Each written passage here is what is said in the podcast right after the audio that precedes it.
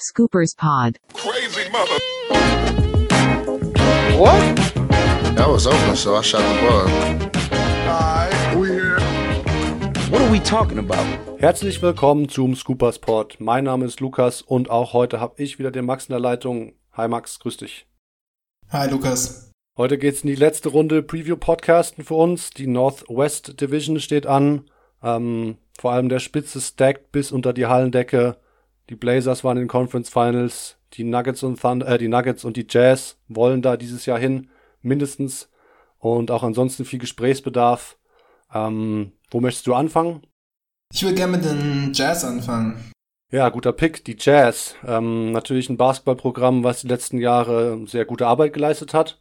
Ähm, leider haben sie immer in den Rockets ihren äh, Kryptonit so ein bisschen gefunden. Allerdings, ähm, ja, das Problem war ja vielleicht auch so ein bisschen, oder ein großes Problem war, dass die, dass die offenen Dreier nicht reingefallen sind oder dass sie nicht gut genug äh, Schützen gehabt haben. Da haben sie natürlich mit Bojan Bogdanovic jemand verpflichtet, der da, der da sehr viel Abhilfe schaffen wird. Ähm, guter Mann auf der Vier für die Jazz. Ansonsten natürlich einen großen Splash gemacht mit, mit Mike Conley, der, der heiß umworben war. Und ähm, jetzt im Backcourt mit Donovan Mitchell da ein, ein All-Star-Duo gibt, obwohl Conley natürlich noch nie All-Star gewesen ist, aber ja, von seiner Qualität, ähm, die ist auf jeden Fall, die ist auf jeden Fall klar. Ähm, Ed Davis, ein, ein Backup-Center geholt, der wahrscheinlich auch seinesgleichen sucht in der Liga in, in, in der Rolle, die er ausfüllt. Ähm, die Jazz habe ich immer sehr gern spielen sehen und auch eins, eins äh, deiner liebsten Teams zum Anschauen wegen, wegen der guten Defense und dem, und dem Team-Basketball vorne. Ähm, Over-Under ist bei 52,5 für die kommende Saison ähm, nach dem Caesars Palace in Las Vegas. Ja, ansonsten haben sie noch ein paar kleinere Verstärkungen gemacht. Äh, Jeff Green haben sie geholt, okay, muss man mal abwarten. Ähm, Dante Exum scheint äh, angeblich endlich fit zu sein und Season Opener ähm, auflaufen zu können. Und dann haben sie noch einen alten Bekannten von dir geholt. Äh, Mr. Midrange Fadeaway, Turnaround, Emmanuel Moutier. was, was hältst du von den Jazz für die kommende Saison? Wie, wie, schätzt, du, wie schätzt du sie ein? Ja, du hast schon gesagt, die Jazz waren in den letzten Jahren äh, eins meiner Lieblingsteams zum Anschauen und ich glaube auch eins von deinen. Sie sie super gerne spielen wegen der Defense und vorne, das läuft wie eine geölte Maschine, das ist einfach läuft ein Zahn, äh, greift ein Zahnrad ins, ins andere. Und äh, du hast es angesprochen, die letzten Jahre war dann das Problem, dass man nicht mehr den offensiven Punch hatte in den Playoffs speziell. Und jetzt ist man in der Offseason hergegangen und hat mit äh, Mike Conley jemanden geholt, der ein überdurchschnittlicher Schütze, Dreierschütze ist auch aus den Ecken, äh, Bogdanovic hat man geholt, der hat aus den Ecken teilweise über 50 Prozent aus der einen Ecke getroffen, aus der anderen Ecke über 40%, Prozent, insgesamt ein über 40 Prozent Dreierschütze. Also da hat man dieses Problem angegangen, weil man musste sich einfach eingestehen, so gut wie diese Jazz-Defense ist oder war in der vergangenen Saison, da hat man einfach, wenn der Gegner dann es geschafft hat, trotzdem zu scoren, also wenn der Gegner es geschafft hat, über 110 Punkte zu erzielen, dann haben die Jazz nur 10 von 33 äh, Spielen dann gewonnen. Also 10 und 23 sind sie da gefahren. Zum Vergleich jetzt die Raptors in so einem Szenario haben dann 17, 17 sind da rausgegangen. Das heißt, du brauchst irgendwo auch ein gewisses Scoring und ich denke, das haben dann die, die Jazz hergegangen, haben sich gesagt, okay, wo wollen wir mit diesem Team hin? Wie können wir versuchen, unseren Ceiling anzuheben? Und das haben sie so versucht. Derek Favors haben sie verloren, denn großer Teil war die letzten Jahre. Aber wo wir auch letztes Jahr da saßen oder viele Leute auch gesagt haben, kann das noch funktionieren mit Favors und Gobert. Klar, sie haben immer eine sehr aggressive Defense gespielt am Perimeter, weil sie sich quasi erlaubt haben, dann den, den Drive des Gegners erlaubt haben, um, weil sie sich sicher gefühlt haben mit Favors und Gobert hinten drin. So, jetzt verliert man Favors dadurch und will vielleicht auch Bogdanovic auf der 4 dann da spielen lassen und verliert natürlich theoretisch dann ein bisschen ähm, Verteidigung am Ring. Aber du setzt dafür halt offensiv ganz andere Maßstäbe und wenn du sowas machen willst, dann gibt's ja eigentlich auch keinen besseren Anker hinten drin als Rudy Gobert letztlich. Und das Ja. über das Upgrade von Mike Conley und über Ricky Rubio, ich glaube, da müssen wir auch nicht drüber reden. Nee, äh, defensiv äh, wird natürlich äh, Mike Conley vielleicht ähm, ganz klein bisschen was einbüßen, wenn, wenn Ricky Rubio da Wenn auf seinem. Top-Niveau ist. Aber das ist äh, fast nicht erwähnenswert. Also Conley auch ein guter Verteidiger auf der Eins, der da Mitchell auch entlasten, ähm, entlasten kann. Vor allem hast du jetzt mehr die Möglichkeit noch, noch Mitchell vielleicht ein bisschen mehr zu verstecken. Ähm, vor allem, weil er auch offensiv nicht mehr so diese große tragende Rolle ähm, ähm, ausfüllen muss. Ähm, ich denke, die Paarung zwischen Mitchell und Conley, die wird äh, relativ nahtlos, ähm, wird das gut funktionieren. Denn beide können off the ball spielen. Mitchell kann jetzt endlich eigentlich der Zweier sein, der, der auch eigentlich wirklich ist. Ähm, muss nicht jedes Mal den Ball nach vorne tragen. Conley sowieso jemand, der off the ball, du hast, du hast die Quoten aus der Ecke angesprochen. Ähm, jemand, der off the ball natürlich auch sehr viel, sehr viel beitragen kann zum Spiel und der auch nicht irgendwie äh, rumsteht und gucken, was, guckt, was die anderen machen. Also der ist natürlich ein, ein super Teamplayer. Ähm, wahrscheinlich einer der underappreciatedsten Spieler überhaupt auf seiner Position. Ähm, du hast angesprochen, dass du so ein bisschen äh, äh, nicht genau weißt, ob du, ob du Bogdanovic auf die vier stellen würdest. Ähm, was was wäre deine Alternative dazu? Also Bogdanovic natürlich auf die drei, aber wer soll dann auf der vier spielen, deiner Meinung nach? Wahrscheinlich könnte man mit der Idee spielen, Royce O'Neal da auflaufen zu lassen. Jemanden, den ich auch Mhm. super geil finde, super geiler Spieler. Bisschen Ähm, mehr Body vielleicht gegen die Großen, ne? Richtig. Aber ich glaube, dass es einfach dahin gehen muss, dass du Bogdanovic auf die vier stellst. Er hat das über die letzten Jahre bei den Wizards, bei den Nets und bei den Pacers auch immer mal wieder gespielt. Und äh, dass du dir einfach, dass du diesen Outlook von diesem Team einfach veränderst und dich auf deine Perimeter-Defense, vor allem mit Conley und mit Mitchell, äh, verlässt. Und auch Bogdanovic ist ja auch kein, der killt dich ja nicht defensiv. Ja, der ist Ja, jetzt ja. vielleicht kein Lockdown-Defender, der hat vor ein, zwei Jahren mal eine ganz gute Serie gespielt gegen LeBron, wenn ich mich richtig erinnere. Ähm, aber der killt dich ja, äh, der ist jetzt kein Lockdown-Defender, aber er killt dich halt nicht. So, das steht unterm Strich. Und äh, Ja. da, da denke ich, muss es hingehen, wenn du wissen willst, wie hoch du springen kannst als Utah Jazz. Ja, die Marschroute war ja ganz klar. Also du, du hast angesprochen, die Offense, da hat einfach der Punch gefehlt. Jetzt quasi zwei Jahre in Folge. Und ähm, da haben sie jetzt ein bisschen mehr, mehr Varianz reinbringen können. Und ähm, ich denke, der Abgang von Favors, der wird natürlich irgendwo ein bisschen die Möglichkeiten nehmen, groß zu spielen und, und wirklich die Defense nochmal so richtig anzuziehen. Auch wenn Derek Favors jetzt kein überragender Defender ist. Ähm, Rudy Gobert wird da einiges auffangen können, denke ich. Und er ist einfach der beste Rim Protector.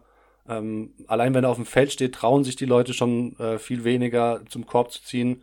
Ähm, das war immer der große Anker der Defense und der, der Ausgangspunkt, Ausgangspunkt für so eine, für so eine starke Verteidigung, dass Gobert einfach so eine einschüchternde, einschüchternde äh, Präsenz ist. Und ähm, Ja, ich meine, was ist denn auch die Defensive, äh, die Alternative gewesen? Jetzt Favors resignen und einfach so weitermachen? Ja gut, Favors hatte ja noch ein Jahr Vertrag, also der, der Vertrag für diese Saison war ja äh, nicht garantiert, deswegen war ja auch ein, ein während der letzten Saison schon ein äh, interessantes Trade-Chip. Ähm, Gab es ja auch immer wieder Gerüchte. Aber, aber klar, also du musstest halt irgendwo die Offense verstärken, das war die klare Marschroute und das war, das war absolut nötig, wenn du halt diesen nächsten Schritt machen möchtest. Und die Zeit der, der Jazz ist jetzt, denn ähm, so ein Vertrag, den sie an Bogdanovic gegeben haben, 73 Millionen für vier Jahre, ähm, solche Dinger rauszuhauen, wird dann irgendwann auch schwierig, wenn du, wenn du Mitchell bezahlen musst. Und ähm, genau, also ich denke, mit Gobert fahren sie da, fahren sie da eine, eine sichere Schiene, dass der auf jeden Fall da ein bisschen Entlastung schaffen kann und was, was auffangen kann, was mit Favors abgeht und fehlt. Auf der anderen Seite, wenn sie, wenn sie wirklich wollen, können sie auch Ed Davis noch neben Gobert stellen, irgendwo. Das ist natürlich offensiv dann Richtig. groß, große Problematik, die sich daraus entwickelt, weil dann natürlich beide, beide in der Paint ähm, irgendwo Platz finden werden. Und Ed Davis auch, vielleicht kann Ed Davis irgendwie ein bisschen aus der Ecke was, was hinzufügen zu seinem Game, aber das wäre, das wäre ein großer Bonus. ähm, ich denke, da glaube ich, drauf zählen. ja, eben, genau. Und ähm, du kannst es aber in gewissen Match Matchups machen und dann ist halt wirklich hinten absolut dicht. Ne? Dann äh, brauchst du auf dem Flügel fast gar nicht mehr zu verteidigen. Ähm, ja, also sind wir schon auch beide auf der Seite, dass die Jazz besser geworden sind, oder? Verstehe ich dich da falsch? Nee, nee. Also ich mochte die Offseason der Jazz. Wenn wir natürlich darüber reden, was wollen die Jazz? Die Jazz wollen angreifen. Die Jazz wollen Contender sein. Ja. Und dann hängt im Endeffekt davon ab, wie gut du in der Spitze bist. Also das glaube ich, dass es daran am Ende hängt. Und da wird das Glück der Jazz davon abhängen, wie sich Donovan Mitchell dieses Jahr noch weiterentwickeln kann. Er wird dieses Jahr eine weniger große Last tragen müssen, auch während der Regular Season schon, als er es letztes Jahr gemacht hat. Und man hat es ja auch, glaube ich, verbessere mich da oder ob du anders das beobachtet hast in der Serie gegen die Rockets, da hatte man schon das Gefühl, dass es ihm dann irgendwann auch zusetzt. Und ähm, vielleicht kann man das dieses Jahr vermeiden kann ihn vielleicht noch ein bisschen variabel ansetzen. Ich hatte das damals im Pod mit Alex schon angesprochen. Ich glaube, du hattest es zwar ein bisschen anders gesehen, so, aber ich würde es mir eigentlich wünschen, dass man ihn auch vielleicht mal auf der Ball ein bisschen anders einsetzt. Und ähm, darauf wird es ankommen dann im Endeffekt, weil in den entscheidenden Spielen, in denen es um alles geht, brauchst du einfach den Star, der dann für dich delivert. Letztes Jahr gegen die Rockets konnte er es nicht. Mal mhm. schauen, mhm. ob er sich da entwickeln kann dieses Jahr. Aber ich liebe die Jazz und die sind auch for real, also Jazz ein starkes Team. Ja, definitiv. Ähm, Joe Ingles wird sozusagen der, der Playmaker von der Bank sein, mit der Bankeinheit. Ähm, eigentlich ja immer ja. ein Starter gewesen die letzten Jahre. Es wird für ihn auch eine neue Rolle sein. Ähm, allerdings Joe Ingles, glaube ich, also, keine Ahnung. Also der, der, der wird damit keine Probleme haben, sich da neu reinzufinden in diese Rolle. Es ist auch kein so dramatischer ähm, Wechsel oder keine dramatische Veränderung für ihn selbst. Er wird seine Minuten sehen, er wird seine Touches bekommen. Ähm, natürlich, äh, ich meine, Dante Exum hat die letzten drei Saisons 124 Spiele verpasst. Auf ihn zu setzen als, als ersten Backup-Guard sozusagen, wenn du jetzt Moody mal aus der, aus der Rechnung nimmst, ähm, das ist natürlich fragil irgendwo. Und auf eins beziehungsweise zwei könnten sie vielleicht noch irgendwie eine Verpflichtung tätigen während der Saison, dass sie da ein bisschen an Tiefe gewinnen. Ähm, ich denke, auf Moutier kann man sich da nicht ganz verlassen, auch wenn er für New York natürlich ein bisschen was gezeigt hat. Aber eigentlich, äh, also er ist auch kein Spieler, von dem du, von dem du weißt, dass er Winning Basketball spielen kann. So hat er noch nicht gezeigt in seiner Karriere. Ähm, dementsprechend auch Mini Minimalvertrag für ein Jahr. Ähm, wenn das überhaupt nicht funktioniert und er auch irgendwo unglücklich ist, dann kann man den auch einfach wieder ähm, ja ins Nirvana schicken, um es jetzt mal plump auszudrücken. Ähm, aber ich denke, auf, auf Backup Point Guard, da könnten sie, beziehungsweise Backup Shooting Guard, da könnten sie vielleicht noch im Buyout Market was machen oder, oder mit einem Pick noch irgendwie äh, einen Trade einfädeln. Ähm, ansonsten ist das Team relativ stetes, denke ich. Ich denke auch, da wird es keine großartigen Veränderungen geben. Ähm, ja, für die Regular Season 52,5 äh, Over-Under hatte ich vorhin erwähnt. Ah, ich würde da mit ganz, mit ganz großem Vertrauen würde ich da drüber gehen. Ich denke, die Jazz werden, werden äh, wegen der Defense und der verbesserten Offense äh, für jeden Gegner jede Nacht immer ein großer Happen sein und nicht einfach zu verteidigen sein. Und ähm, gut, in der, unter den ersten fünf in der, in der Western Conference, da kannst du irgendwie die Würfel schmeißen, wer da an welchem Platz rauskommt, aber würde mich auch nicht wundern, wenn, wenn die Jazz mit ihren, mit ihren 55, 56 Siegen vielleicht da sogar in die Top, Top 3, Top 2 reinrutschen. Ähm, habe eigentlich großes Vertrauen in die, in die reguläre Saison der Jazz. Ja, kann ich mich nur anschließen, absolut. Geht, kann man ganz easy drüber gehen. Die Jazz werden während der Regular Season rasieren. Mhm. In der Postseason wird man dann sehen, wo die Probleme noch sind oder wie weit man sie ausmerzen konnte. Ja gut, dann machen wir noch weiter mit einem Team, ähm, was wir auch immer sehr gerne ähm, beim Basketballspielen zugeschaut haben, ähm, die Denver Nuggets, ähm, mit äh, so die, die schönste Offense in meinen Augen im letzten Jahr gewesen. Äh, natürlich auch äh, die, die Erwartungen massiv übertroffen. Ähm, also da hat äh, irgendwie auch niemand so richtig mit gerechnet, dass da letztes Jahr so viel richtig läuft. Auch wegen der vielen Ausfälle während der Saison.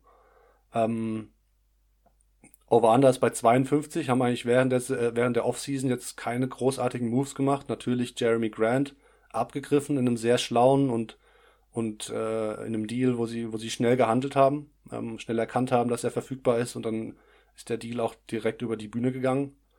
Ähm, ja, die Nuggets sind, denke ich, wieder auch ein Kandidat, ähnlich wie die Jazz, da oben, da oben im, im Westen wirklich mitzumischen. Ähm, Ja, allerdings geht's jetzt zum ersten Mal mit, mit höheren Ambitionen in die Saison und jetzt sind die Erwartungen da und die, und die Hoffnungen äh, sind groß. Ähm, ihr großes Plus ist natürlich die Kontinuität, dass sie, dass sie jetzt schon seit Jahren so zusammenstehen quasi, ähm, mehr oder weniger.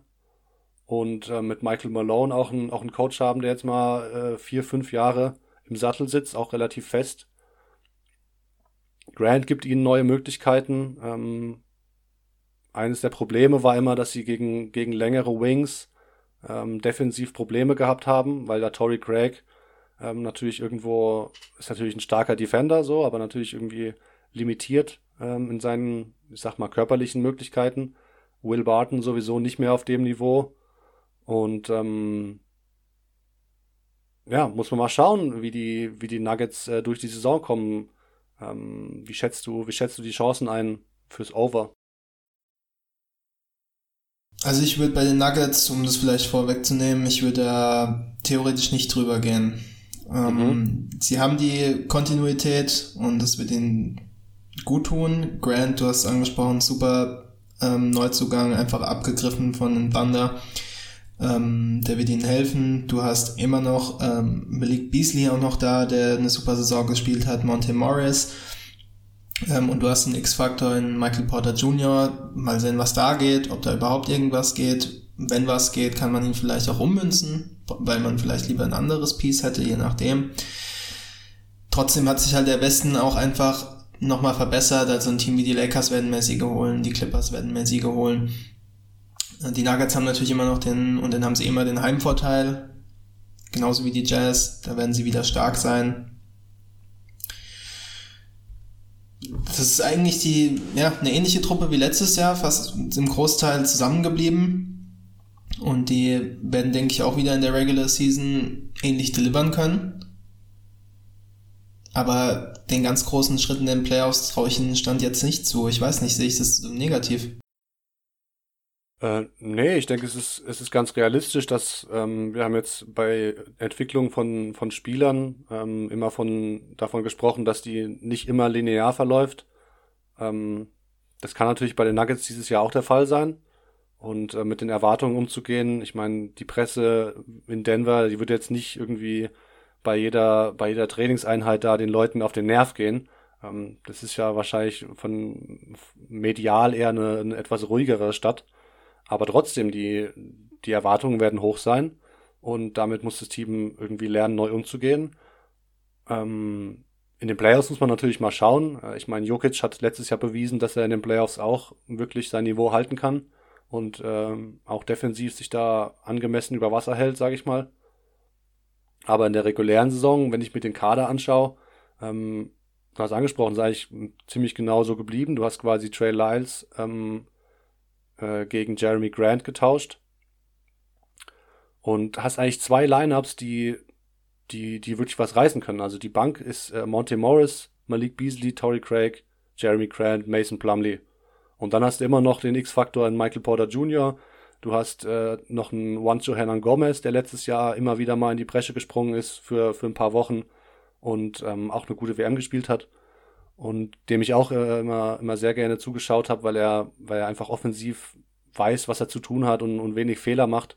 Ähm, obwohl er noch, Letztes äh, Jahr war nicht so gut, aber geht schon was. Ja, hat letztes Jahr dann auch wieder ein paar äh, Stretches gehabt, wo er, wo er gar nicht mehr ran durfte. Ähm, ich glaube, das war schon ein bisschen so, dass er up and down war, da hast du schon recht. Aber auch jemand. Ist halt eine schwierige Situation. Genau, genau. Und aber auch jemand, der, wenn der ähm, quasi der dritte Mann auf der vier ist oder der oder der dritte Mann auf der drei, ähm, da kannst du auch schon schlechtere Jungs haben. So. Und ähm, logisch. Jared Vanderbilt läuft dann noch auf dem Flügel rum. Ähm, ich glaube, der war letztes Jahr, letztes Jahr Rookie, ja, viel verletzt gewesen. Da halten viele große Stücke auf ihn, aber da muss ich auch ehrlich gestehen, habe ich jetzt nicht so den Plan, wie bei ihm die Upside aussieht. Aber wie die Nuggets sind trotzdem tief. Ähm, Nuggets sind tief und ich, ich äh, rechne in der regulären Saison eigentlich auch mit ihnen, dass sie, dass sie in dieser, dieser Top 5 da, da schon was zu sagen haben. Ja, ich würde jetzt nicht, ich würde, ich würde wahrscheinlich sogar overgehen, wenn ich mich jetzt entscheiden müsste. Nee, also in der Top 5 haben sie auf jeden Fall was zu sagen. Ähm, wie siehst du den Faktor, dass Jokic in seiner von Anfang letzter Saison bis jetzt, also das heißt ein relativ tiefer Playoff-Run inklusive, plus die WM gespielt. Ich meine, so viel Basketball hat er wahrscheinlich in seinem Leben auch noch nicht gespielt auf dem Niveau, unter der Belastung. Mhm. Jetzt fängt die Saison schon wieder an. Machst du dir da Sorgen, dass, ähm, dass man ihn vielleicht auch load managen müsste? Weil ich meine, Jokic hat ganz, ganz viele tolle Attribute, aber Athletik und vielleicht, ich weiß nicht, den besten Körper, das gehört halt jetzt nicht dazu. Macht jetzt gar nichts. Ja, nee, also Aber das Wort Athletik und Nikola Jokic darfst du in einem Satz natürlich nicht verwenden. Äh, der Typ kommt nicht vom Boden weg und letztens habe ich, äh, hab ich äh, Aufnahmen gesehen, wie er, wie er da durch die Training Facility äh, durchrennt und irgendwie Leute mit, mit Konfetti-Spray ärgert. Und der Typ ist fett, Mann. Der ist einfach fett. Es tut mir leid, aber also der hat irgendwie auch nochmal zugelegt, so habe ich den Eindruck. da, da sehe ich halt irgendwie ein Problem. So, das muss er unter Kontrolle bekommen. Und ich glaube, die Nuggets sind, sind cool damit, dass er irgendwie ein paar Kilos zu viel hat. Und für sein Spiel braucht er auch nicht diese krasse Athletik. Ich meine, deswegen ist er halt, ähm, hat er wahrscheinlich auch diese anderen Skills alle entwickelt, weil er eben nicht diese Athletik mit sich bringt. Und jetzt habe ich zweimal Athletik gesagt im Satz mit Jokic, aber wie auch immer. Ähm, ich denke, dass du mal ähm, schauen musst, wie er, wie er sich akklimatisiert nach, nach so einem Run, nach so vielen Spielen. Ähm, verletzungsanfällig war er bisher jetzt noch nicht in, in einem größeren Ausmaß. Ich würde jetzt von Load Management würde ich bei ihm jetzt noch nicht sprechen wollen. Also da würde ich erstmal langsam machen, lass den Junge spielen und vor allem ein bisschen Cardio reinbringen, also dass der auch in Shape kommt. Ähm, nee, sehe ich, sehe ich erstmal erstmal keine Probleme. Ähm, die Probleme kommen dann erst, wenn es dann irgendwann mal schief geht. Und dann kannst du natürlich argumentieren, dass du irgendwie präventiv vielleicht Load Management betreibst. Ja, so meinte ich ja auch. Dass du eben halt nicht in eine Situation kommst, wo er in diesen zwei Jahren inklusive der letzten Saison halt volle Belastung geht, wie er es vorher nie gewohnt war und dann kein Gas mehr hatte, wenn es drauf ankommt. Ja, ist, denke ich, ein valider Punkt, auf jeden Fall. Ähm, aber ich würde einfach zusehen, dass der, dass der in Game Shape bleibt, weil man hat jetzt gesehen, nach der WM hat er irgendwie ein paar Wochen nicht gespielt und ähm, dann geht er halt direkt ein bisschen auf, da ist er ein bisschen puffiger als davor und ähm, da mache ich mir eher Sorgen, dass er, dass er nicht richtig in Form ist. Und natürlich kannst du auch irgendwie Load Management, Load Management Ja, das machen. spielt ja aber genau da rein. Das ist ja genau das. Mit, mit schlechterer Form wird er ja nicht im Mai und Juni fitterer sein. Ja, aber er braucht halt Game Shape und dazu braucht er halt auch Games. Ähm, da wäre ich auf jeden Fall vorsichtig, ihn, ihn da regelmäßig rauszuhalten. Vor allem, weil du dir das vielleicht auch nicht unbedingt ähm, erlauben kannst. So muss man ja eigentlich auch ganz klar sagen. Paul Millsap haben wir jetzt noch gar nicht angesprochen. Der hat letztes Jahr, finde ich, schon einen, einen, merklichen Schritt nach hinten gemacht. Ähm, mhm. Hab ich, äh, haben wir auch drüber geschrieben. Teilweise, ich meine, mit Jeremy Grant hast du jetzt noch jemand, der der natürlich in kleinen Lineups auch mal auf der 5 auflaufen kann. Der hat seinen Dreier verbessert. Ähm, der wird viel Variabilität in die Lineups bringen. Und, Ball, Ball. Äh, ja, das wäre jetzt der nächste Mann gewesen, den ich angesprochen hätte, der dir natürlich dann eine Möglichkeit, Möglichkeit gibt, wenn, wenn mit dem irgendwas geht. So, und dann du ihn ab und zu mal reinschmeißen kannst, dann ist natürlich auch ein, ein weiteres, ähm, ein, ein weiterer X-Faktor oder ein, ein kleiner kleiner Luxus, den du vielleicht dann benutzen kannst, um Jokic auch mal eine Pause zu geben. Ja, wie gesagt, die Nuggets sind gut und ähm, werden es auch dieses Jahr wieder sein. Ich würde äh, trotzdem drunter gehen. Ich gehe da jetzt nicht viel drunter, mhm. aber ein bisschen eben schon. Du würdest drüber gehen. Ja. Ich denke, unterm Strich auch, wenn wir auf die Playoffs schauen, da glaube ich, fehlt den Nuggets noch was. Und vielleicht ist es das zweite Jahr jetzt, letztes Jahr overachieved, dieses Jahr kommt man dann an in der Spitze sozusagen, rechnet damit, schafft es vielleicht auch in der Regular Season, aber merkt dann in den Playoffs, was wirklich noch fehlt. Und dann gucken wir mal, was dann die Saison drauf geht. Alles andere wäre für mich stand jetzt dann doch eine Überraschung, wenn die Nuggets da ganz, ganz vorne angreifen. Fair enough. Okay, dann äh, machen wir weiter, würde ich sagen, mit dem Team, ähm, gegen das die Nuggets-Saison ihr Ende gefunden hat in der letzten Saison. Äh, die Rede ist natürlich von den Portland Trailblazers, die äh, ja schon irgendwo überraschend ähm, in den Western Conference Finals standen. Und da waren sie natürlich so ein bisschen äh, Kanonenfutter, ja. Ähm, gegen die Warriors war dann doch äh, nicht ganz so viel zu holen. Und ähm, jetzt haben sie natürlich im Sommer ein paar Moves gemacht, die ähm, sie eigentlich schlechter gemacht haben, finde ich. Also kann ich vorneweg klar sagen. Ähm, ich glaube, die Blazers sind schlechter geworden, auch wenn sie vielleicht von manchen Leuten ein bisschen, bisschen arg schlecht gemacht werden. Ähm, sind für mich immer noch ein Team, was eigentlich, ähm, was eigentlich in die Playoffs, in den Playoffs drin ist, für mich. So. Aber ähm, wenn du natürlich jemand wie Harkless verlierst, verlierst und Amino, die einfach einfach solide Rollenspieler waren, auf die du dich äh, hast verlassen können, die die meiste Zeit zumindest, ähm, und stattdessen auf jemand wie Rodney Hood baust, der natürlich was gezeigt hat und auch in den Playoffs verdammt wichtig war. Ähm, aber da weiß ich auch nicht, Ja. wie, wie gut ist der wirklich und äh, kann der kann der das Niveau quasi halten und ist der dann auch so eine Kraft, die in der regulären Saison ähm, ich meine, das ist eigentlich der dritte Guard und hinter ihm kommen dann schon die beiden Jungs, äh, Anthony Simons und Gary Trent Jr., ähm, auf die die Blazers äh, ja wahrscheinlich relativ viel und oft zurückgreifen müssen. Ja, also die alte Wing- Wing-Rotation um Harkless und Amino, die ist jetzt weg und defensiv ist das, denke ich, ein Minus für dieses Team. Offensiv kann man allerdings argumentieren, dass halt vorher nicht viel mehr Potenzial nach oben da war, richtig? Und jetzt hast du Kent Basemore geholt und ich denke, ein guter Kent Basemore, ein motivierter Kent Basemore kann dir mehr geben als ein Mo Harkless oder ein Im Vertragsjahr. Amino. Im Vertragsjahr. Aber danach musst du sich halt auf dem Flügel auf Croatian Kobe, Mario Hesonja, Anthony Tolliver als äh, Small Ball Vierer, Nasir Little, den Rookie, Rodney Hood, Anthony Simons, auf die musst du dich dann verlassen und I don't know about that. Das ist äh, sehr unsicher. Das ist, äh, da weiß ich nicht, was ich bekomme. Du hast natürlich die beiden Lead Guards, die haben uns über die letzten Jahre schon oft bewiesen, dass sie dieses Team tragen können.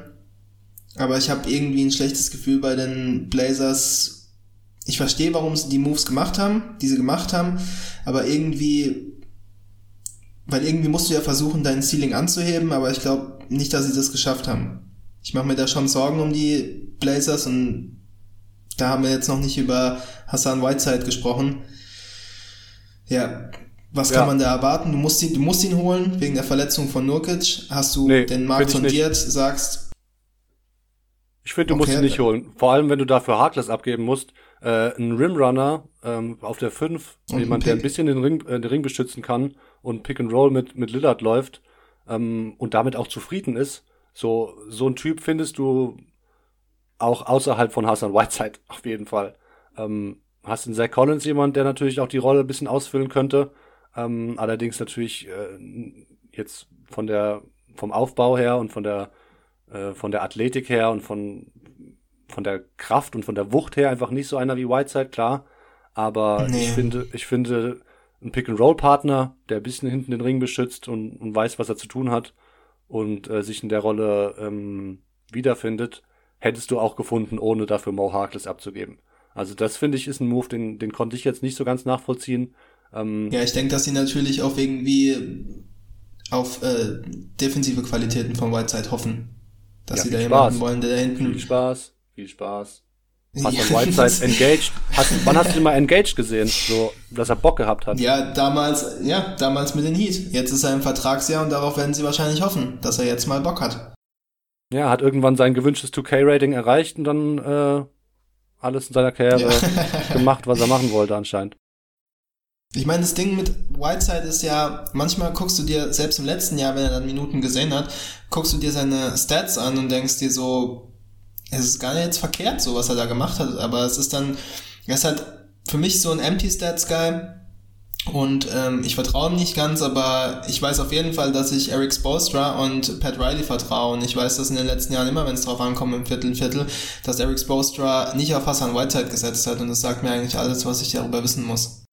Ja, das trifft sehr gut. Auf jeden Fall. Also, Aber Die Upside ist natürlich da, verstehe ich ne? den Gedanken der Blazers, die sagen, okay, wie können wir was bekommen? Wir haben vielleicht eine Chance auf Ken Bazemore, wir können irgendwie dann Harkless abgeben, wir holen uns dafür Whiteside rein, der ja anscheinend auch dicke mit Damian Lillard ist, auch so ein Ding. genau. Und dann machst du das halt irgendwie. Aber wie gesagt, ich habe es ja schon gesagt, es ist für mich sind sie haben sie das nicht geschafft, ihr Ceiling da anzuheben. Ich sehe es eher kritisch. Ja, ich sehe es auch ähm, ziemlich kritisch, vor allem die Verpflichtung. Ähm, du hattest dann auch noch Myers Leonard, den Guten. Ähm, vielleicht hätte der dir auch irgendwie ein bisschen was geben können. Ähm, ja, aber das aber gut, da hoffen wir jetzt schon auch Jahre drauf, dass Myers Leonard dir dann was gibt. Hey, in den Playoffs war, war er für, keine Ahnung, vier, vier fünf Spiele ja. auf jeden Fall ein Faktor. So. Muss man, muss ja, man und jetzt lassen. bei den Heat in der Preseason sieht er auch gut aus, aber nee. Da nee, natürlich, da ist auch, da bin da ich auch ist natürlich auch mit, mit Myers Leonard ähm, ist natürlich irgendwo immer klar, was du bekommst so und wahrscheinlich auch eher weniger als das, was er an, in seinen guten Zeiten bei den Blazers gezeigt hat.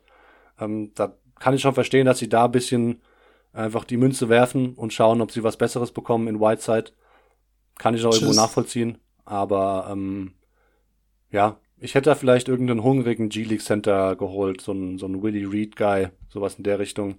Ähm, oder halt versucht, den nächsten Dwayne Dedman ähm, zu unearthen. Aber gut, ähm, Over-Under ist bei 47,5. Ähm, wenn ich so richtig vernehme, würdest du da drunter gehen? Gehe ich der Annahme richtig? Ja, ja, ich würde mich fürs, äh, ich würde mich fürs Under entscheiden. Tut mir irgendwie leid, also irgendwie finde ich es auch schwierig, weil wir haben schon in dem, bei dem Playoff-Pod gesagt, so, ich komme immer wieder in die Stelle, wo ich sage, ich unterschätze die Blazers und dann sind halt einfach Dame und CJ da und delivern einfach und etablieren auch eine Kultur da, dass dann irgendwie jeder mitziehen kann. Ähm, und dann tun sie uns wieder Lügen strafen. Aber dieses Jahr ist es vielleicht einfach so brutal im Westen, dass ich denke, dass sie da einfach Siege einbüßen werden müssen. Und ich vertraue einfach vielen Leuten in dem Team nicht. Ja, äh, bin ich eigentlich ziemlich bei dir. Ähm, ich würde auch knapp drunter gehen. So bei 46, 47 Siegen sehe ich sie schon. Äh, schon. Ähm, die Playoffs sollten trotzdem drin sein. Also ich glaube nicht, dass sie einer der Kandidaten sind, die, die rausfallen, zum Beispiel für die Lakers. Ähm, auf der anderen Seite, du hast angesprochen, Dame und CJ haben einen schon jetzt die letzten Jahre immer mal wieder Lügen gestraft. Äh, ich meine, wir haben uns auch teilweise mal äh, hinreißen lassen, zu überlegen, ob nicht vielleicht dieses Duo aufgebrochen werden muss. Jetzt haben sie beide jo. verlängert in diesem Jahr und das auch zu Recht, ähm, finde ich. Und auch, auch mit, mit soliden Deals. Also Damian Lillard muss natürlich die Supermax geben, ist ja klar. CJ McCollum, 100 Millionen, drei Jahre, auch alles cool. Ähm, kannst auch mit den beiden alleine irgendwie zu deinen 50 Siegen kommen. Das äh, ist auch klar, aber der Supporting Cast äh, im Vergleich zum Vorjahr hat natürlich an Qualität verloren. Deswegen würde ich da auch, würde ich da auch drunter gehen. So. Okay. Gut, dann äh, kommen wir in den unteren Gefilden dieser Division an. Ähm, ich würde sagen, mach mal weiter mit den Oklahoma City Thunder. Ähm, ja. Die sind natürlich ein Team, was, äh, ohne jetzt was vorwegzunehmen, herausfallen wird aus dem Playoff Picture. Ähm, 49 Sieger aus dem letzten Jahr, die sind nicht mehr drin. Tut mir leid, OKC, aber ähm, ja, da müsste schon viel zusammenkommen, dass es irgendwo in die Richtung geht. Äh, sehe ich fast schon unmöglich. Haben natürlich dann irgendwann so den, den Ausverkauf eingeleitet und äh, sind jetzt irgendwie, äh, ja, der Schatzmeister Sam Presti hat auf jeden Fall ein paar Goldstücke an Land gezogen, äh, einige Picks und in, in Shay Gilgis Alexander jemand geholt, der, der eine große Zukunft hat in dieser Liga, höchstwahrscheinlich. So good, so good. Ist auf jeden Fall jemand, äh, genau, der einer unserer beiden, einer unserer Favoriten ist. Ähm, Sieht man sehr gern spielen. Auch sein Cousin macht, macht Welle jetzt schon nach ein paar Preseason Games. Ja, auf der anderen Seite, das Over-Under liegt bei 31 und ähm, Starting Five ist äh, jetzt in meinen Augen Chris Paul, Shay Gilgis Alexander, Terence Ferguson, Danilo Gallinari und Steven Adams. Ich finde, mit der Starting Five kannst du auf jeden Fall ein paar Games gewinnen. So. Frage ist halt, Absolut, also Frage ist halt, ob der Ausverkauf halt weitergeht irgendwann, ne?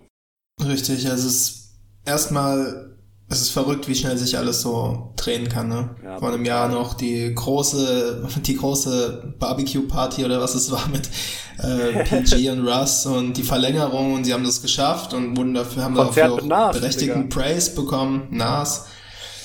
Und ja, ein Jahr später sagt Paul George, ey, ich hätte jetzt irgendwie doch gern den Trade und dann machst du das und ähm, haust Russell dann auch noch raus, hast jetzt Chris Paul und merkst auf einmal, oh, den kriege ich ja gar nicht so einfach los.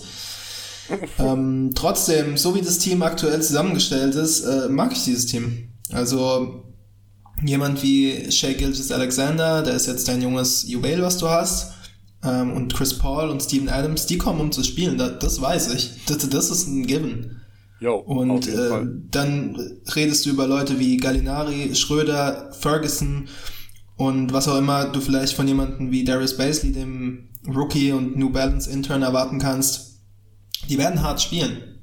Die werden coachable sein. Davon gehe ich aus. Und Stand jetzt, das Team bleibt jetzt so zusammen, dann gehe ich da drüber über 31 Siege.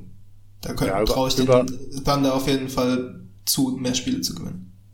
Vielleicht jetzt, die, da geht's jetzt nicht Richtung 40 so, aber genau, das genau. können sie schon. Ich denke auch so 33 ist so ein bisschen das Ceiling für sie, vor allem weil ich halt denke, jemand wie Gallinari wird auch für, für diverse Contender interessant sein. Ähm, auslaufender Deal, knapp 20 Millionen. Ja. Natürlich irgendwo schwierig, dann einen Trade-Partner zu finden, der, wo das Gehalt halt irgendwie passt, weil Capspace hat sowieso keiner mehr, wenn ich das richtig im, im, im Kopf habe. Von den Contendern schon gar nicht mehr. Aber Gallinari ist jemand, der, der natürlich äh, Qualitäten hat und ähm, auch letztes Jahr eine überragende Saison gespielt hat. Also, wenn du einen Scorer brauchst, Gallinari gibt dir auf jeden Fall ähm, Scoring Punch. Ähm, und, ja. das, und das ohne die ganze Zeit den Ball zu haben. Und die Offense mit Chris Paul, Gallinari, Steven Adams und auch SGA und auch Dennis Schröder, ähm, die wird auf jeden Fall äh, schon irgendwo explosiv sein. Ähm, bei Dennis finde ich, äh, finde ich, bin ich sehr gespannt, wie er jetzt quasi von, von Chris Paul bisschen, bisschen lernen kann vielleicht. Und äh, ich denke, die werden auch viel zusammen auf dem Feld stehen. Vielleicht sogar auch mit SGA. Das wäre dann ganz schön wild, aber irgendwo finde ich es interessant. Ähm, weil SGA halt so lange ist, dass du ihn vielleicht irgendwie in manchen Lineups auch, auch Wings verteidigen lassen kannst. Das ähm, ähm, kannst du auf jeden Fall mal ausprobieren und gucken, gucken, wie das funktioniert. Und Chris Paul hat auf jeden Fall ein bisschen gelernt, äh, abseits vom Ball zu spielen, äh, zwangsweise. Und ähm, ja. ja, ich denke, aber auch jemand wie Dennis Schröder könnte, könnte natürlich auch ein Kandidat sein, ähm, getradet zu werden, ne? Also ja. stell dir zum Beispiel die Jazz vor mit Dennis Schröder als Backup Point Guard. Das fände ich interessant. Oder, oder Dennis bei den, bei den Bucks fände ich auch super interessant. Wo er ja auch schon, mhm. die hat er ja schon namentlich erwähnt in, in Pressekonferenzen, dass er gerne mal bei den Bucks spielen würde. Und ähm, ja, viele Kandidaten. Äh, Chris Paul Trades natürlich auch, steht auch immer wieder im Raum. Ähm, Wie schätzt du denn die ganze Chris Paul-Situation ein? Ich meine, du wirst die Zahlen kennen. Letztes Jahr ohne Harden auf dem Feld hat Paul ungefähr 25 Punkte, 12 Assists aus, aufgelegt. Also Bombenzahlen, ja. Ich habe immer noch eine Menge, Menge Respekt für Chris Paul, auch wenn ich hey, glaube, dass er ein schwieriger Mann. Charakter vielleicht in einem Lockerroom ist und wenn wir eins wissen über den Typ, dann, dass er ein Competitor ist und ich glaube, niemand braucht meinen, dass er diesen Trade nicht persönlich genommen hat von Houston Rockets und auf keinen Fall. Also ich würde alle Karten darauf setzen, dass der in die Saison kommt, ganz blazen, man. Auch, ich habe jetzt äh, ein paar, paar Videos gesehen von ihm, also er sieht auch wirklich absolut fit aus und ein paar Verletzungen wird er wahrscheinlich nicht aus dem Weg gehen können, auch dieses Jahr nicht. Das, ähm, das ist einfach, ja, es hängt so ein bisschen über ihm, das Problem. Aber also, wenn er richtig eingesetzt wird, dann ist Chris Paul einer der besten Point Guards dieser Liga. Ähm, defensiv hat er eigentlich nie wirklich, ist er nie wirklich sehr viel schlechter geworden. Ähm, da war er immer ein großes Plus für die Rockets in der Defense. Ähm, und wenn jemand äh, ein Pick-and-Roll-Partner für ihn ist, dann ist es eben Steven Adams, weil ich glaube, es gibt keinen, ähm, der, der da härtere Picks stellen kann. Das gepaart mit dem Shooting von, von Danilo Gallinari und auch, auch SGA, der auch von draußen treffen kann. Ja, also, was willst du als Chris Paul eigentlich mehr? Du musst ihn richtig einsetzen und Isolation Basketball war halt nicht sein Basketball. Zu, zu diesem Zeitpunkt seiner Karriere, weil er halt den die, die Gegenspieler nicht mehr so leicht auf the Dribble schlagen kann. Ähm, aber wenn du den ins Pick-and-Roll-Game packst, dann seziert der immer noch Defenses. Also da, da habe ich, da habe ich großes Vertrauen rein. Also sehe ich gar Trotzdem kein Problem. Natürlich Und ich denke auch, er wird jetzt, ja, es ist schwer, aber ich denke auch, er, er wird sich präsentieren wollen. Weil Chris Paul hat bestimmt keinen Bock, irgendwie die, die, die letzten Jahre seiner Karriere äh, mit Rebuild in OKC zu verbringen. Also der, der stellt sich quasi selbst ins Schaufenster und ähm, will den Contendern, die für ihn traden wollen, vielleicht äh, nochmal zeigen wollen, ey, so, das bekommt ihr. Ihr bekommt Chris fucking Paul, Mann. CB3, Alter. So. Warum traden die Magic nicht für Paul? Also mittlerweile sind wir an einem Punkt angekommen, Mm. wo ich glaube, dass auch die Thunder wissen, dass sie jetzt nicht Chris Paul traden und dafür was zurückbekommen. Du nimmst eben diesen Vertrag auf als aufnehmendes Team. Im Prinzip könntest du noch was dafür verlangen. Ja. ja, also das ist, sind wir ehrlich, so ist es mittlerweile. Und wenn du die Magic bist, dann bist du ein Team, was im Osten ist, was angreifen will, was einen jungen Core hat. Und wenn du es schaffst, irgendwie das Geld aus den Spielern, die du da irgendwie rumliegen hast, zusammenzukratzen und Chris Paul dafür zu holen und eben nichts von deinem jungen Core abgeben musst, und du hast so einen Spieler von dem Kaliber auf der Eins und kannst ihn paaren mit Aaron Gordon, mit Jonathan Isaac, mit Mobamba, Nikola Vucevic und wie sie alle heißen, dann ist es ein ganz anderes Team. was haben die noch für Und Verträge? denen mal zeigt, was da Natürlich- abgeht.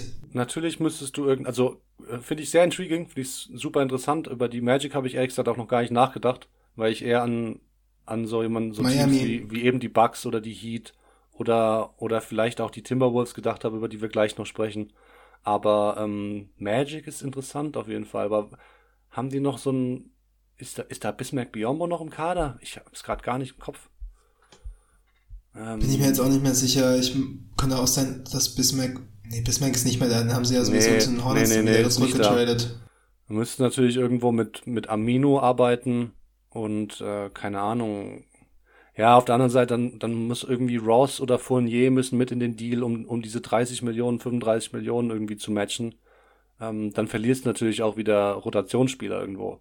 Ähm, Ja, vielleicht Schwierig. irgendwas kratzt du zusammen. Vielleicht legst du am Ende auch irgendwie einen Mobamba in den Deal, wenn du genug gesehen hast dieses Jahr. Aber dass du da irgendwie hinkommst. Und ich denke, dass das System halt einfach, du musst von den wichtigen jungen Spielern und meinetwegen, wenn du halt eben an deinen Core mit Vucevic glaubst, ähm, dann behältst du die im Team und addest dazu Chris Paul, ohne eben viel, viel abgeben zu müssen. Weil Ja. das ist ja immer das Ding bei einem Magic Trade. Ja, wenn die Magic für was Gutes traden wollen, dann ist halt irgendwie, als wir über die Magic gesprochen haben, hattest du sie als eventuellen Kandidaten für die, für Beal genannt. Ja, Und da hast du mir auch schnell auf den Trichter gekommen, ja gut, dann ist halt Jonathan Isaac weg und dann ist dein Team halt Bradley Beal und Nikola Vucevic, dann kannst du auch sein lassen. So, aber Paul ist halt Ja. ein Asset, was dir als Orlando Magic was geben kann und du musst halt nicht viel ähm, abgeben, du musst nur irgendwie das Geld zusammenkriegen, weil er nicht mehr wirklich ein aber Asset das ist halt der für Punkt. das Franchise, das ist was halt der abgibt. Punkt. Das sind halt einfach über 30 Millionen, die du zusammenkriegen musst. Und Gut, ich habe jetzt die Salary nicht im Kopf, aber ich weiß nicht, ob es unmöglich ist. Aber ich Ja, unmöglich ist bestimmt nicht, aber ich denke, ein, ein Rotationsspieler, wahrscheinlich eher zwei, müssten da über den Tisch gehen. Und weil jemand wie Mo Bamba, was verdient der? 5, 6 Millionen. Ähm, wenn du Augustin dazu schmeißt, bist du bei 13 circa. Ähm, tja, das ist nicht mal die Hälfte. So. Aber klar, ich finde die Idee super und ähm, wäre spannend und natürlich so ist dann macht natürlich irgendwo würde Sinn machen für die Magic, wenn sie es irgendwie hinbekommen, dass sie nicht eben diesen diese Core Guys wie Isaac oder oder eben auch Gordon und Vucevic abgeben müssen. Ähm, Fände ich sehr interessant, vor allem wenn Markel Fultz sich so ein bisschen auf dem Feld hält, so was der Dude halt von Chris Paul noch lernen könnte, so das ist natürlich auch dann auch dann eine, eine interessante Geschichte für die Magic. Ähm, Und wenn er, wenn er nichts schauen. zeigt oder nur ein bisschen was zeigt, dann kannst du auch Markel Fultz mit seinen fast 10 Millionen in den Deal schmeißen. Ja, das ist natürlich auch wieder, das stimmt natürlich auch. Der hatte, hat seine knapp 10 Millionen. Ja, finde ich interessanter Gedanke auf jeden Fall. Ähm, Chris Paul wird sich auf jeden Fall empfehlen wollen. Ähm, es gibt ein paar Teams, ähm, bei denen ich ihn, äh, wo ich denke, er würde er Sinn machen. Und ähm, ja, bevor wir jetzt weitermachen äh, mit den Timberwolves, was natürlich vielleicht eins dieser Teams sein könnte, wir sind beide, beide knapp drüber gegangen, ne? Letz- Letztendlich bei den, bei den Thunder. Ja, Alles klar. Die Timberwolves, ähm, das letzte Team der Division, ähm, Over-Under ist bei 35. Die Timberwolves haben, haben ja die, die Bankrotation äh, durcheinander gewirbelt ähm, mit paar Verpflichtungen. Ähm, allen voran natürlich Jared Culver, der ähm, einer meiner Favoriten im Draft war, den ich, den ich sehr gern gesehen habe. Und finde ich auch, dass der, dass der ganz gut reinpasst. Vor allem bildet er auf dem Flügel mit, mit Joshua Koji und, und Robert Covington, der jetzt wieder fit ist, ähm, ein Trio, was natürlich defensiv äh, für Furore sorgen könnte. Ähm, muss man mal schauen, wie, wie Culver in der, in der Liga direkt zurechtkommt. Aber ich denke eigentlich, dass er jemand ist, der, der ähm, ja, einen ganz, ganz soliden, guten Beitrag leisten kann. Ähm, ansonsten. starten? Mh, mm, ja, ich würde eigentlich eher Okoji starten lassen und dann hast du Okoji, Wiggins und Covington auf dem Flügel und Teague auf der Eins. Vielleicht kannst du dir irgendwann, also wenn Kolber natürlich irgendwo einschlägt, so, dann kannst du dir überlegen, ob du, ob du Teague von der Bank bringst. Aber dann ist Culver dein, dein, dein primärer Playmaker und so weit, dann möchte ich dann doch nicht gehen. Ähm, muss man halt schauen, wiefern das, das Trade-off mit Okoji, mit der Defense für die Offense ist, ähm, weil natürlich primär jemand ist, der verteidigt.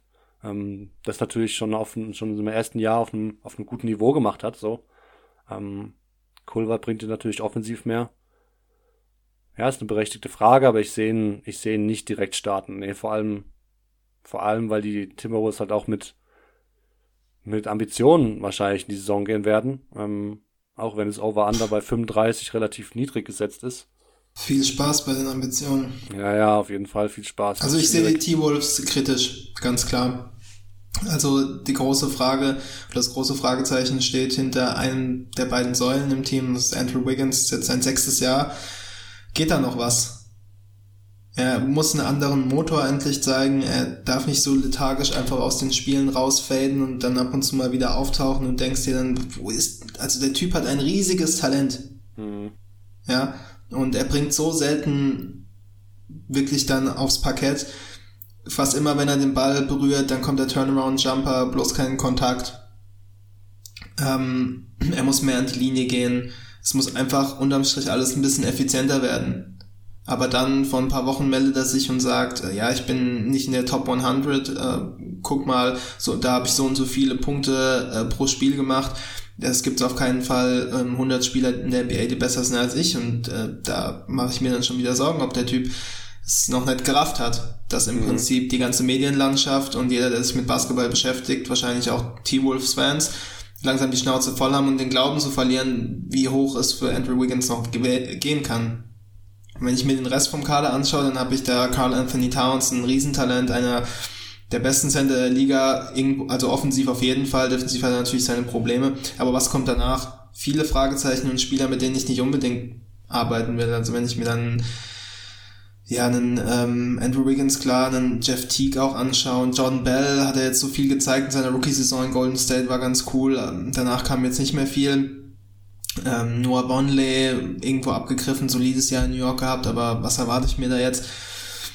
Ähm, ich glaube, die T-Wolves müssen darauf setzen, dass sie einen guten Start in die Saison haben. Wenn sich die ganzen anderen Teams noch finden müssen, dass sie da ein paar Siege abgreifen, sonst weil wenn die anderen eingespielt sind, dann sind die T-Wolves einfach schlechter. Fertig.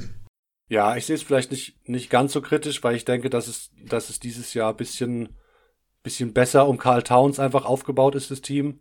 Ähm, inwiefern sich das natürlich in Siegen niederschlägt, ähm, wird, bleibt abzuwarten so. Aber ähm, ich denke, dass sie, dass sie defensiv eine ganz gute Baseline haben werden. Ähm, da muss natürlich Carl Towns einen Schritt nach vorne machen, hast du angesprochen. Da ist er natürlich noch zu oft äh, verloren auf weiter Flur gewesen, aber hat natürlich auch die Tools dazu, ein, ein guter Defender zu sein. Ähm, es gibt ein paar Leute, die, die nicht mehr dran glauben, dass er da wirklich äh, top sein kann, quasi. Ähm, ja, weil er halt auch sich so gibt. Also er ja, ist ja. auch jemand, der jetzt so ein bisschen in diese D'Angelo Russell, Devin Booker Clique, die drei zusammen da, und die denken halt irgendwie, sie ballen. Hm, das stimmt und die sind ja. aber irgendwie noch ein bisschen davon entfernt, so. Also vom Mindset her. Und dann ist ja über die letzten Jahre auch so ein bisschen ans Tageslicht bekommen, gekommen, dass er halt auch einfach ein bisschen eine Sissy ist, ja. Und wie diese ganze Jimmy Butler-Geschichte letztes Jahr abgelaufen ist, klar, Jimmy ist Jimmy so und auch in Philly ist er angeeckt und das war auch nicht alles okay und in Chicago vorher, das war auch nicht alles okay. Aber die zwei Jungs hatten, die sind damit nicht klargekommen, die sind mit ihm nicht klargekommen, die sind mit Thibodeau nicht klargekommen, aber ab irgendeinem Zeitpunkt muss man sagen, so Jungs, jetzt haben wir das für euch gemacht, das haben wir für euch gemacht und ihr habt die Berg bekommen, ihr seid wohl bezahlt. Jetzt müsst ihr was zeigen. Und da habe ich kein Vertrauen aktuell. Es gibt viele, es gibt viele Fragezeichen bei den Timberwolves, da, da bin ich auf jeden Fall deiner Meinung. Ähm, Teague ist auch ein durchschnittlicher Point Guard. Ähm, gibt es da irgendwo einen Trade, der ihnen da ein Upgrade bringt? Die Frage ist, äh, natürlich berechtigt, so weil, weil mit Jeff Teague wirst du nicht länger planen wollen äh, und wahrscheinlich solltest du es auch nicht tun. Ähm, auf dem Flügel sind sie eigentlich auch, ja, wenn man jetzt ähm, die Upside, die, die ewige Upside von Andrew Wiggins bisschen außen vor lässt, ähm, sind sie natürlich irgendwo ein bisschen dünn besetzt. Äh, Jake Lehman, äh, High-Flying Jake Lehman ist natürlich jemand, der irgendwo ein paar coole Sachen gezeigt hat letztes Jahr. Jake Lehman ist geil, ja.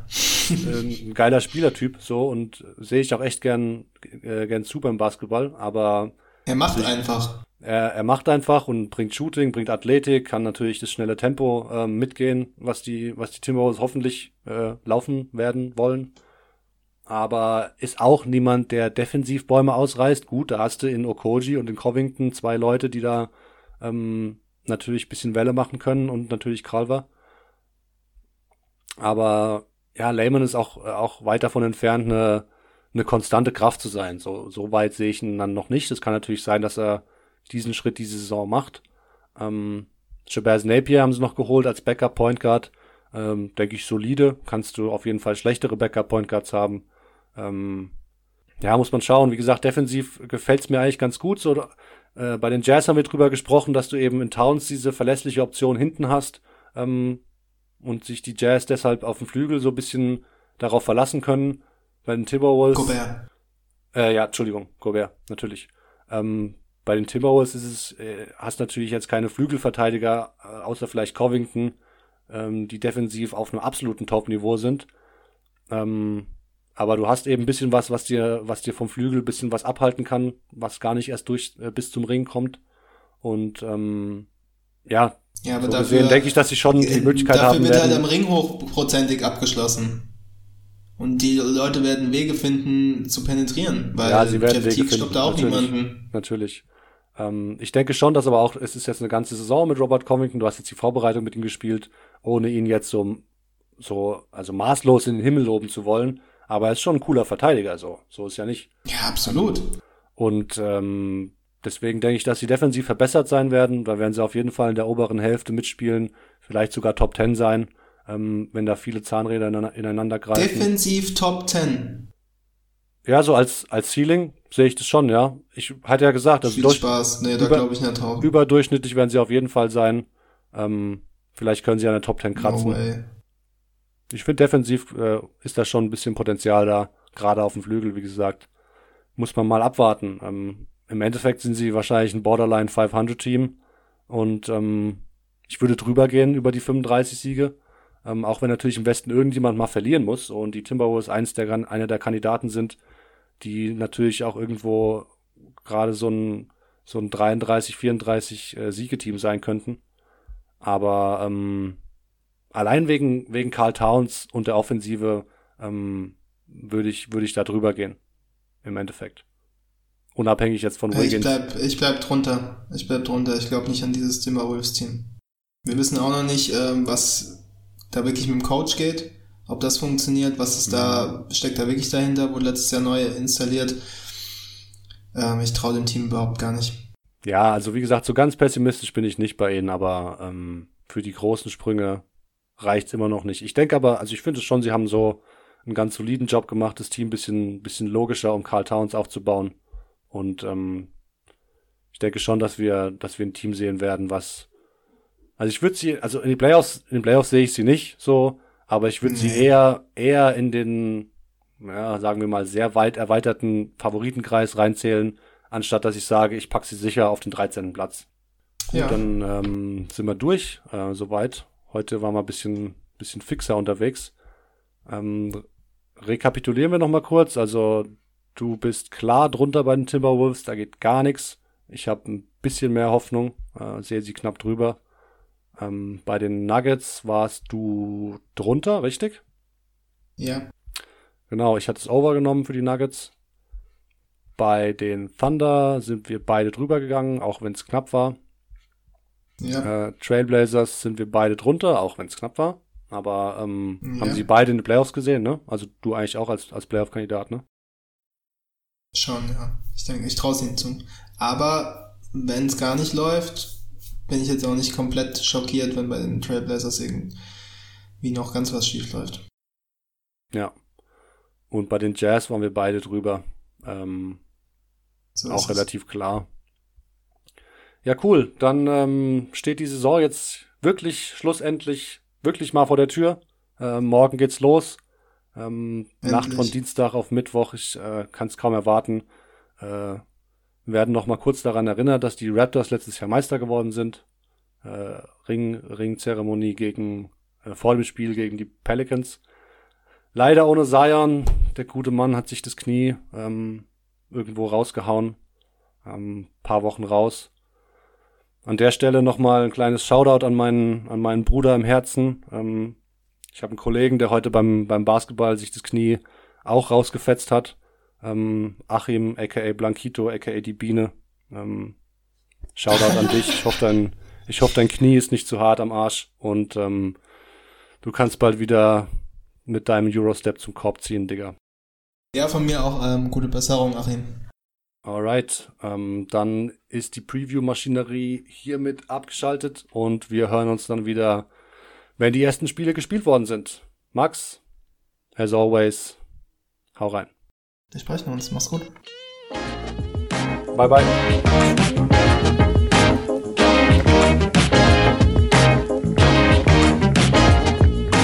Come out, man. I'm tripping.